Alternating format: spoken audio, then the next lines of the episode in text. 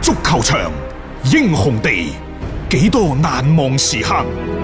Breathtakingly brilliant. 從最後三分鐘絕殺逆轉到伊斯坦布爾勝利大逃亡，從希臘神話到冰島奇蹟，從童話變成現實，從英雄變成傳奇。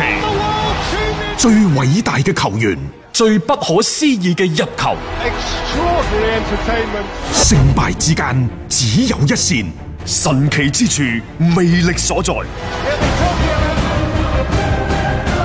只可意會，更可言傳。足球新勢力，翻翻轉頭係第二 part 嘅足球新勢力，我哋啱啱講到祖雲達斯，講到咗沙利，實際上呢，沙利係一個唔係太善於輪換嘅啊主教練，主教練，但係實際上你睇到就係話佢而家嗰班波入邊係有好多嘅嗰啲球員，佢嘅替補席嘅豪華程度、球員身價之高，甚至乎可以話直追曼城嘅。好多好用嘅球員喺佢哋嘅陣中㗎，但係因為沙里嘅嗰種嘅可能戰術嘅風格呢，一直都唔係話好善於咁樣去激活一啲所謂板凳裏面嘅球員，所以導致其實好多嘅球員喺佢嘅手底下呢，係唔能夠有一啲嘅發揮嘅機會嘅。其實而家祖雲達斯同樣係出現咁樣樣嘅情況，咁你成班波本身就砌到都唔錯嘅一個班底呢，誒、大家對佢期望值係高，咁但係因為主教練好多時候嘅嗰個行兵布陣嘅風格啊，而令到佢哋唔能夠發揮應有嘅嗰個效果。始終我覺得呢，即係比較可惜嘅係迪列治。嗯，即係迪列治作為舊年喺亞積士喺歐冠有咁出色表現嘅球員，佢自己仲係亞積士嘅隊長，二十歲都未夠個僆仔，即係去到祖雲達斯呢度呢，遠遠發揮唔到佢喺亞積士嘅作用，並且喺東窗轉會嗰時一度仲傳出。而家都未完㗎，東窗轉會啊，仲要傳出話佢要翻亞積士回路，好似成個半成品、殘次品咁，但係實際上唔係人哋入選咗歐足聯嘅最佳陣容咯喎，係咪？你諗下嗰啲咩誒哲連尼，已經係大半個賽季都傷㗎啦。咁然之後，喂，而家佢啲咩金童獎啊，嚇嗰啲咩柏高獎啊，然之後歐足聯最佳陣容、國際足聯最佳陣容嘅迪列治，竟然喺祖雲達斯車前到後，我就話既有主教練嘅問題，亦都有球員本人嘅問題。但係喺佢身邊嗰班祖雲達斯嗰班老大哥們有冇問題呢？啊，究竟做咗啲乜嘢呢？喺呢個過程裏面，因為一個新嘅球員嘅加入，而且係一個都背負住成名嘅球員過到嚟，你有冇好好咁幫佢融入到球隊當中？從迪列治嘅身上，我哋再睇到呢三兩年嚟，逐漸逐漸加入到祖雲達斯入邊嗰一套嘅陣容，包括即係前兩年嘅杜格拉斯哥斯達、嗯，誒安利簡恩、係艾朗南斯、嗯等等，魯加尼嚇嗰啲咩打羅尼嗰啲，我哋唔好講啦。嗯即係呢班人佢哋融咗入嚟之後，但係始終都走唔出呢即係五連冠、六連冠，亦就係三四年前嗰套祖雲達斯嘅最佳嘅陣容，連保方啊出 走兩年，啊歸來仍是中年。啊，點解即係佢會翻翻到嚟？係咪因為即係原先嗰班大佬喺更衣室嗰度嘅話語權受到挑戰？保方翻嚟翻嚟鎮壓係啊秦呢一個叫秦王護駕啊嚇你係唔知道，即係喺呢個過程當中，我哋唔知道祖雲達斯更衣室嗰度發生咩事，但係我哋只係知道呢三兩年嚟。加盟到祖雲達斯啲年輕嘅新嘅球員，好打嘅球員喺其他球隊都證明過自己嘅球員，喺祖雲達斯偏偏打唔出嚟。艾力尼掛冠而去，而沙里呢對於更衣室嘅控制，起碼即係 C 朗嘅關係嗰度處理都係比較差嘅。嗯，所以你睇下今年點解國際米蘭廿文廿武咁，一陣間又係撩撥下你，一陣間又挑戰下你，並唔係話佢哋打得有幾好，因為佢哋成日都發生呢一個慘情嘅追尾事件嘅。經常都唔穩定㗎啦，係啊，祖雲達斯係好，佢仲係好穩定，但係呢一種穩定，卻係遇到咗一個好強有力嘅對手，同佢過去嗰幾個賽季相比，佢仲係有一定嘅起伏。呢、種起伏嘅原因喺邊度？我哋外人不得而知。我所以我哋只能夠將啱啱嗰啲所有嘅表面嘅現象攤出嚟，同、大家探討到底係球隊入邊出現咗咩問題，係總經理。走咗換咗個新人，喺呢、個買人嗰度，喺個眼界眼光嗰度，冇咁好，冇咁啊啊好，抑或係主教練行兵布陣嗰度，啊，亦都唔符合呢個嘅要求，個水準唔夠。再或者係更衣室內部有啲咩問題。總之，而家呢，你睇到呢隊祖雲達斯好似係一啲問題都冇，因為佢仲係呢一個聯賽有力嘅冠軍佢係榜首球隊係啊，榜首球隊。 但係另一方面，你又覺得好似佢喺場上嘅優勢冇過去咁大啦。嗯，喺聯賽嘅積分嘅優勢亦都係縮減得好緊要啦。等等，係啊，呢、個就係你講你道不清，説不清，道不明，你唔知道，硬係覺得有問題。但問題喺邊度呢？又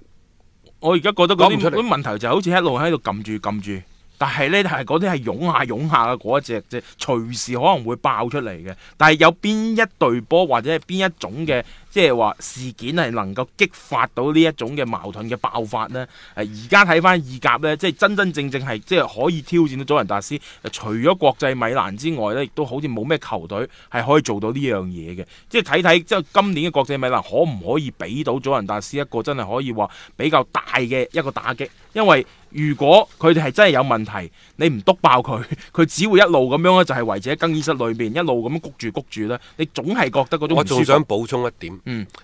艾力尼嘅離開啊，甚至乎可能係三方妥協嘅犧牲品。嗯因為如果管理層喺換咗人之後，馬洛達咪走咗嘅，而家換咗個新嘅總經理。嚇如果管理層係強勢嘅，球員係強勢嘅，教練又強勢嘅，咁三方嘅強勢嘅角角力呢，只會係搞到球隊內部一鑊泡嘅啫。但係而家呢，相對嚟講呢，因為主教練嘅離開，換咗一個沙利，沙利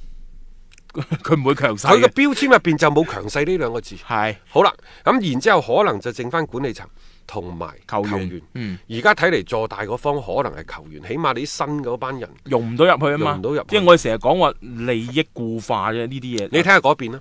即係國際米蘭呢，就啱啱相反，嗯管理層呢，即係好進取，嗯無論係張康陽、小張先生嗯，抑或係新任嘅總經理馬洛馬洛達，達嗯係咪好進取啊？係好啦，然之後換咗個乾地癲癲地嘅，嗯啊！但係人哋絕對絕對係一個有料嘅教練。嗯而家就係、當然啦，乾地可能唔係一個善於輪換嘅教練，亦都唔係善於一個打杯賽嘅教練。嗯啊誒，你係搞關係佢又好似唔係咁啊好，但係佢對於嗰啲戰術嘅痴迷，嗯包括一啲日臨場嘅調配，佢 O K 嘅。我關一啲鍵啊問題佢旁邊有個馬洛達幫佢去即係保駕護航，去同佢處理咗好多嘅一啲球場以外嘅事件，OK 㗎啦。你用人有時就用佢嘅長處同埋特點嘅啫。咁既然用得乾地，你就令佢有一個非常之好嘅環境，等佢去去執掌球隊，去實現佢嘅一啲戰術理念就 OK 啦。其他交俾管理層去操操作。誒講起乾地呢，有一個情況，當初其實即係講翻係舊年啊，嗯，當初其實國米揾乾地之前呢，其實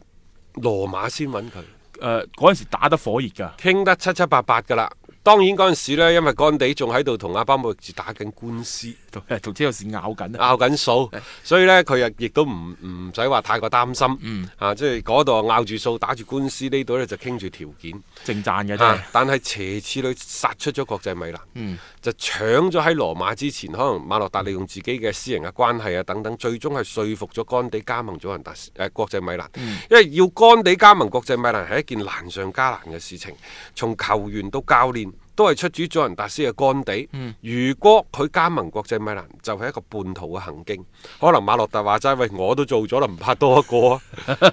拉攏多個人入入嚟啊嘛嚇！呢呢呢個真係確實需要好大嘅一種勇氣同埋心理上面一個鬥爭嘅。誒、我覺得亦都只有馬洛達可以去請得喐干地，因為呢個就係、即係學你話齋，佢都咁做啦，咁啊干地亦都唔怕咁做啦。干地呢，其實亦都冇咁多個人嘅嗰啲所謂嘅誒、呃恩怨情仇喺入邊嗯嘅。佢、可能更加睇重嘅就係、你到底俾我幾大嘅自主權，你俾我幾大嘅回旋餘地。嗯我所要求嘅嗰幾樣嘢，你達唔你達到？是否滿足到我？嗯譬如話喺球隊嘅行兵布陣嗰度，千祈唔好有啲咩姨媽姑姐啊，嗰嗯嗰啲指埋手嚟畫指腳手畫腳嗯得唔得嗯嚇啊等等。再加上呢，佢同馬洛達即係國米嘅總經理之間，當年曾經有個默契，嗯可能即係令到佢喺個傾談嘅過程當中更加之爽快地，嗯即係大家係各自嘅責權利更加清晰地表述咗出嚟。咁、所以最終拍板嗰下嘢拍得好快，但係臨尾嗰下嘢截胡搞到羅馬有啲雞手鴨腳。嗯唉、總之啲俱樂部同俱樂部之間。 呢啲呢啲所謂嘅兩字都遮生啊，就係咁樣樣啊。咁當然呢個喺傾談嘅過程裏邊呢，俾人橫插腳過嚟去搶一個嘅教練，甚至搶咗球員呢，係經常發生。而羅馬呢，我覺得好似呢兩年係誒做咗一啲嘅苦主， 即係好多時候都會係成為被叫長腳嘅嗰個嘅對象嚟啦。嚇、點都好啦，即係乾地去到國際米蘭呢，啊起碼今個賽季帶出嚟嘅成績啊，各方面嚟講係令人滿意。嗯但係光米而家係咁嘅嚇，誒、佢哋同基奧特、同艾力神已經全部傾好晒所有嘅轉會合同啦。嗯但喺嗰個轉會嘅費用嗰度，即係轉會費嗰度呢，似乎同車路士、嗯包括熱刺呢熱刺傾得唔係咁順利，因為基奧特話俾車路士係六百五十萬歐元，我覺得都 OK。 O K 嗯嘅呢個啊價，但係車路士呢，可能而家係覺得前邊係咪需要基奧特？嗯。即係即係留返個前鋒有個喺度老大哥喺度係，打法嗰度薄會弱豐富啲嘅係真係所以而家呢，就仲喺度吊住鹽水。艾力神呢，就差一千萬，因為熱刺開價兩千萬，國米就還價還一千萬一。千萬嚇，啊咁呢，就乾地話老細冇錢㗎，老細係餐餐食漢堡嚟傾轉會 啊，等等等。但係呢，如果你了解國際米蘭，你就知㗎啦。啊國米嘅基因就係蘇寧嘅基因，一定係分期付款嘅。老實講，唔撐你幾期嗯數已經好俾 面你啦。所以你咪你去做生意，你去問好多嗰啲嗰啲即係商家，你就知㗎啦。幾時同你結數啊？係六十日、九十日定一百二十日啊？唔講咁多嚇。係邊個攞到六十日嗰個就係大爺，係一冇錯嗯九十日、一百二十日嗰啲比比皆是。不過呢個亦都係行規。冇錯啦啊嚇，即你係覺反正得大家你情我願。你覺得即係國米會咁順攤咁一次過俾晒你咩？啊一次過即係提前付款俾你咩？ 反正呢個嘅過程裏邊，肯定都預咗佢哋會磨噶啦。喺成個冬窗嘅過程裏邊，但係呢兩日呢，其實越嚟越多嘅消息係已經證實咗，就話都即係八九不離十啦，即係講嘅上述呢兩位呢，都會喺冬窗啦係加盟到。再加上，呢，國米而家有米㗎，嗯因為點解呢？上個賽季佢官方公布嘅財政收入係四點一七億歐元。嗯，上個賽季嚇，其實你賽季可以睇一年嘅，等於係一年，嗯因為佢個賽季都係從七月，其實就係七月一號到六月三十號。嗯我哋講個年度一月一號到十月三十一號，其實差唔多嘅啫，都係咁計嘅嗯嚇。佢、相差唔會太大。歐足聯大家記唔記得啱啱公布祖雲達斯嗰個收入係四點六四億歐元啦，啊嗯國際米蘭都四點一七億。啊追上嚟噶啦，追上嚟㗎啦。咁、嚇當然國際米蘭嘅嗰個人工嘅支出只係祖雲達斯嘅一半啫喎，各位。啊嗯嚇當然呢度係有水分出入嘅，佢唔準確嘅，上下浮浮動甚至可能超過百分之二十都唔嗯止。我哋只不過了解條大概嘅。嚇麥樂嚇哦係嗯脈絡同埋嗰個數據就清楚㗎啦。好啦，咁啊仲有呢，而家話國際米蘭嘅心口廣告可能會俾許家印許老闆嘅嗰部車，係啊，嗯以前嗰咩佩洛力佩洛力呢個輪胎啫嘛，係啊拜拜啦。！而家係部車咪，因為大家記唔記得之前有一次咪許老闆直情喺現場睇波噶嘛？嗰一次嚇，誒、即係反正呢，都其實商機滾滾 來，即係因為有蘇寧集團嘅呢個背景喺裡面呢，國際米蘭其實係唔憂話呢方面嘅誒、一啲資金嘅來路嘅。但係國米而家面臨嘅最頭痕嘅一件事，亦就係國米而家最主要嘅矛盾喺邊度呢？我覺得就係話外界對佢哋嘅希望好大，嗯無論係球迷，抑或係誒、啊俱樂部老細，老細都係對佢哋嘅期望值好大。嗯希望佢哋嘅實力更加快咁提升起身。但係球隊自身嘅實力嘅提升出速度呢，卻係遠遠落後於呢一個輿論、老細嗯甚至乎競技嗰方面對佢哋提出嘅需需求係啊，亦就係外界期望值好高，嗯而球隊嘅增長嘅速度滿足唔到外界對佢哋呢一種嘅希冀嚇、嘅要求。所以咪有落差咯。即係好多時我又候覺得，嗯我又覺得即係誒、呃球隊嘅實力，正如羅馬唔係一日建成嘅，嗯球隊嘅實力唔係一日可以提升嘅。當然，廣州恒大喺一零年嘅嗰個奇蹟，嗯係嚇係你話係咪得唔得呢？唔係唔得，一係你係抌更加多嘅錢，嗯但係咁等更加更加多嘅錢呢，歐足聯嗰個所謂財政公平政策亦都喺度。框住噶嘛，框住你即係其實俾兩年時間到三年時間，亦就係兩到三個賽季，你俾馬洛達、俾干地，OK 噶。即係你將對佢一年嘅期望，你化做兩年到三年嘅期望值，我認為係即係一個比較好嘅緩衝階段。只不過即係好似而家就係外界對對佢哋嘅嗰個要求好高。我哋前幾日嘅節目都講過，你俾多一年時間俾國際米蘭又如何？系啊，冇錯啊，即系唔需要咁急啊，欲速則不達。因為其實佢已經做到好好啦，只不過佢哋前面有一座大山，你就想快啲翻過呢座大山，但係可能你翻過呢座大山嗰陣時，既要睇咩時機？喂，到底係四五月翻定係七八月翻啊？係咪、時機好重要，仲有其二咩路徑啊？而家已經有馬洛達等等帶住你。行一條最可能係正確嘅路徑去翻山，但係翻越呢座山係需要時間㗎。啊，你唔好一下子一步登天，其實呢種係不可取噶嘛。係啊，並且呢座山你仲要睇到就係佢佢可能佢仲喺度不斷咁拔高，嗯又或者呢座山有好多個 好艱險嘅關冇錯拗喺度。你上山嘅過程當中，可能會遇到好多各種各樣嘅困難。咁你都要攻克佢噶嘛？你好多嘢唔係話一帆風順。哦，我壯大咗啦，呢條方向啱㗎，你行啦。咁你肯定會遇到問題，遇到一啲嘅挫折，你點樣去解決先？咁同埋喺你嘅預期之下，你未達到嗰一種嘅嗰一種嘅即係所謂嘅期望值嘅時候，你應該點樣樣去儲備自己去誒？呃尋求一個更加好嘅機會，嗯呢啲、我覺得係一個大會應有嘅一個底氣嚟嘅。係咁但係呢啲真係唔係話一個半個月、 一年半載就可以係積積埋嗯埋可以搞掂。你要知道祖雲達斯係咩啊？八冠王 喺呢個意甲當中，係啊你巨無霸好難攻克嘅。恐龍級存在，係啊，你而家係挑戰一個不可能嘅任務，所以一定要有呢種打長久戰、打硬仗嘅心理準備先得啊！有魄力，有魅力，聽波就聽新勢力。一個為足彩愛好者度身訂造嘅全新資訊平台北單體育，經已全面上線。北單體育擁有基於北京單場賽事作出全面評估嘅優秀團隊，雲集張達斌、陳奕明、鐘毅、李漢強、呂建軍等大咖，為你帶嚟更專業嘅賽前預測分析以及賽後總結報告。北單體育無需註冊，一鍵辦理。想避免足彩市場起起伏伏，快啲嚟微信搜索公眾號北單體育，